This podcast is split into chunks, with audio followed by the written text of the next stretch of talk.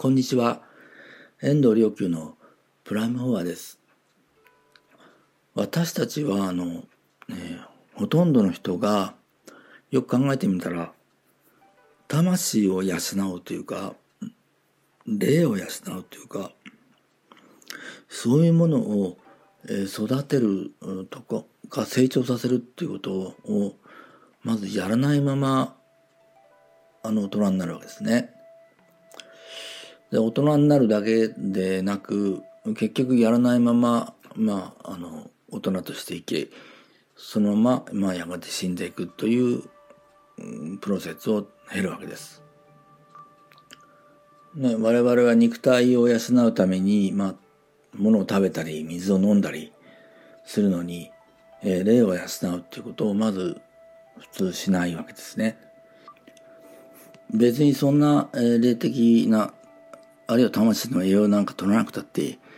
生きていけるからいいじゃないかという考えもあるあると思います。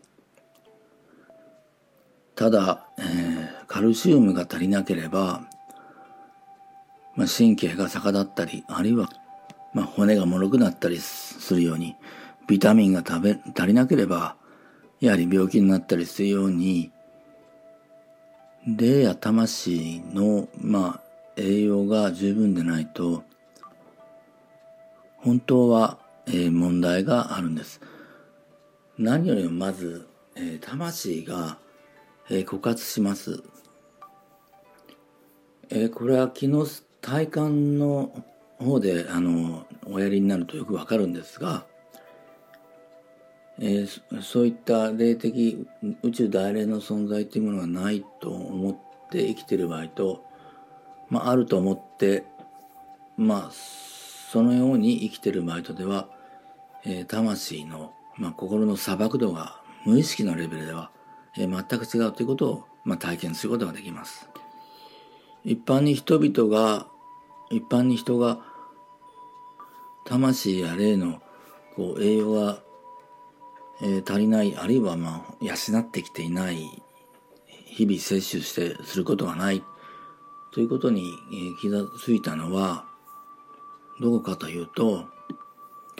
え存在の、え根本的な、まあ、核というか、軸というか、えー、基盤というものが何になってるかっていう、えー、感覚として何な、どこに置いているのかっていうことに、えー、気がついたことです。というのは、え実はあの、ほとんどの人がまあ肉体というか物理的な肉体が自分の存在の基盤であるというふうにまあ考えていたりするとも思います。それは社会一般とか世間一般に、まあ、それが常識ですし、そして人間の、人間にはそういった目に見える物理的な肉体以外にも気の体や霊の体仏性の体や発体など、まあ、全部で5つの5つの体があるということもあまりご存じないと思います。だから、えー、こんなことを申し上げると何言ってんだとか、えー、妄想だろうとか、まあ、思われるかもしれません。えー、ただこれはあの誰でも、まあ、ある一定の法則に基づいてえー、誘導されれば誰でもあの体感できるようになります。この目に見えない体があるということね。それが日常の常日頃の存在基盤となるかどうかは別としてとにかく体験することは体験して自分自身でその自分の感覚としてそれをまあ確認することができます。で霊とか、まあ、あの魂とか、まあ、そういったものを養っていく育てていく。そうすると、まあ、例えば霊の体というものが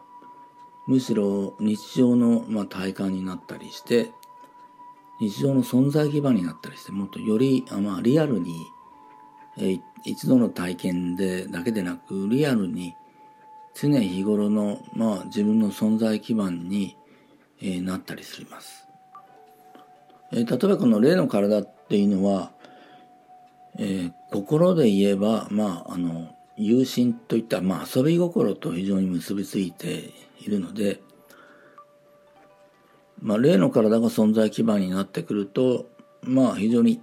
まあ、ある意味楽しくなってくる。で、霊を養うっていうのは、この霊の体に、え宇宙大霊の、まあ、偉人力であるとか、そういったものが、えより融合されてくるということが、まあ、霊を養うということの、まあ、え別の言い方をになります。まあ、霊の体は、まあ、そういった、え宇宙大霊のと、まあ、融合したり、えっと、潜在力を発現したり、そういった様々な、まあ、機能を持っていて、え肉体を基盤としているのと例えばこの霊の体を基盤としているのとでは全くこう人生観も世界観も、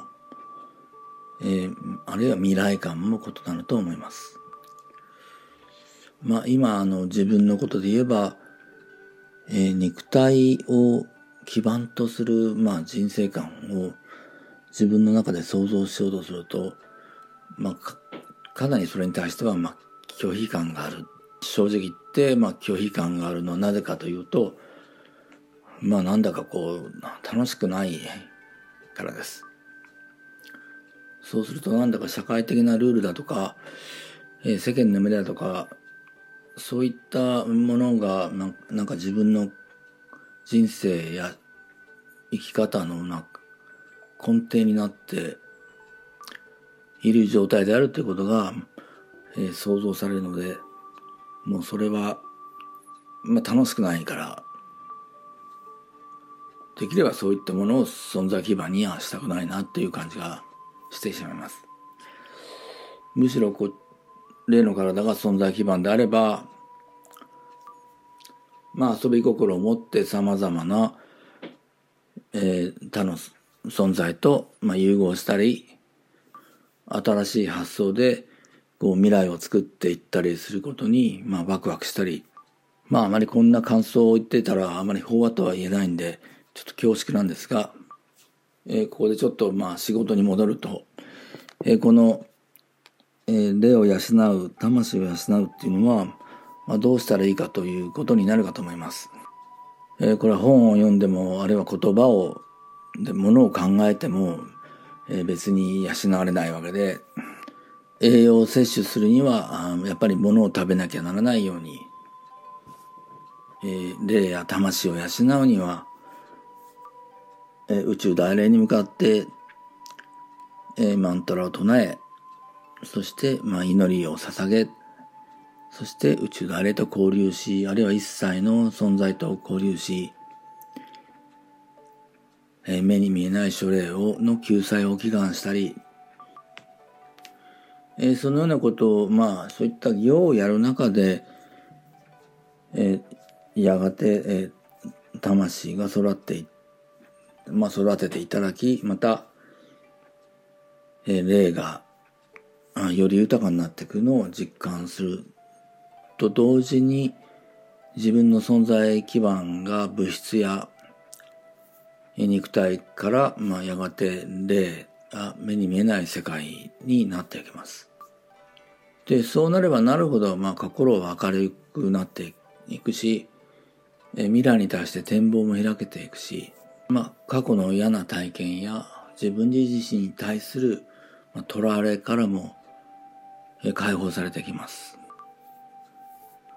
過去の偉大な霊的指導者たちは皆このようなことを実際には説いていたのでしょうけど残念ながら、まあ、宗教には様々な改ざんが加わって、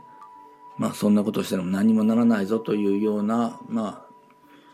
ささやきを、まあ、作り出したり、方や一方では、え、カルト、カルト化していったりとかして、え、かえって人々の、え、自由性を、まあ、